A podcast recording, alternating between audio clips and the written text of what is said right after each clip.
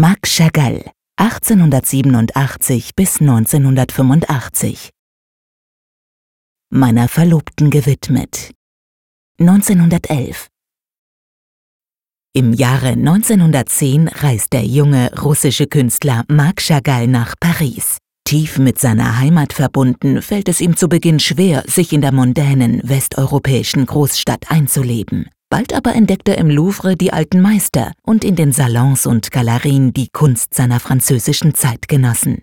Die Konfrontation mit der Vielfalt an Strömungen, vom Impressionismus über die Fauve bis zum Kubismus, regt Chagall zur kreativen Auseinandersetzung an. Spürbar wird dies auch in unserem Gemälde aus dem Jahr 1911. Dabei handelt es sich wohl um die früheste Arbeit innerhalb einer Reihe großer, fantastischer Kompositionen, die Chagall während seiner Zeit in Paris schuf.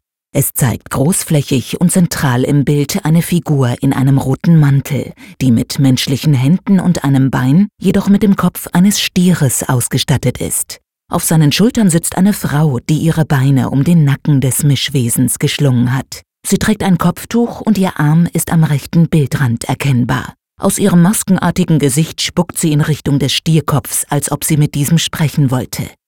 Die zwei Figuren füllen die Bildfläche fast gänzlich aus. Lediglich in der oberen linken Bildecke lässt sich ein Fenster vor nächtlichem Himmel erahnen. In der unteren rechten Bildecke findet sich eine Öllampe, wie sie Chagall damals in seinem Atelier in La Ruche stehen hatte. Die Fragmentierung der Figuren und die Facettierung der Farbflächen sind inspiriert vom Frühkubismus. In Kombination mit der kräftigen Farbgebung entsteht ein dynamisches, energiegeladenes Gemälde, in dem Logik und Schwerkraft aufgehoben sind. Ob die Gestalten wie in zahlreichen anderen Werken Chagalls über einem Dach schweben, ist unklar.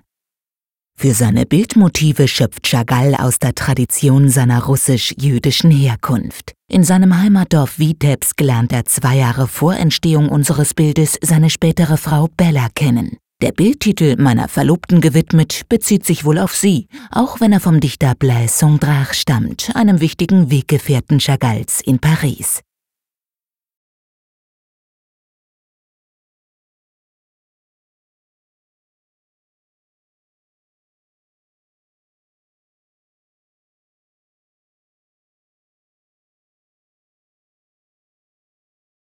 Besuchen Sie das Kunstmuseum Bern und sehen Sie die Werke im Original.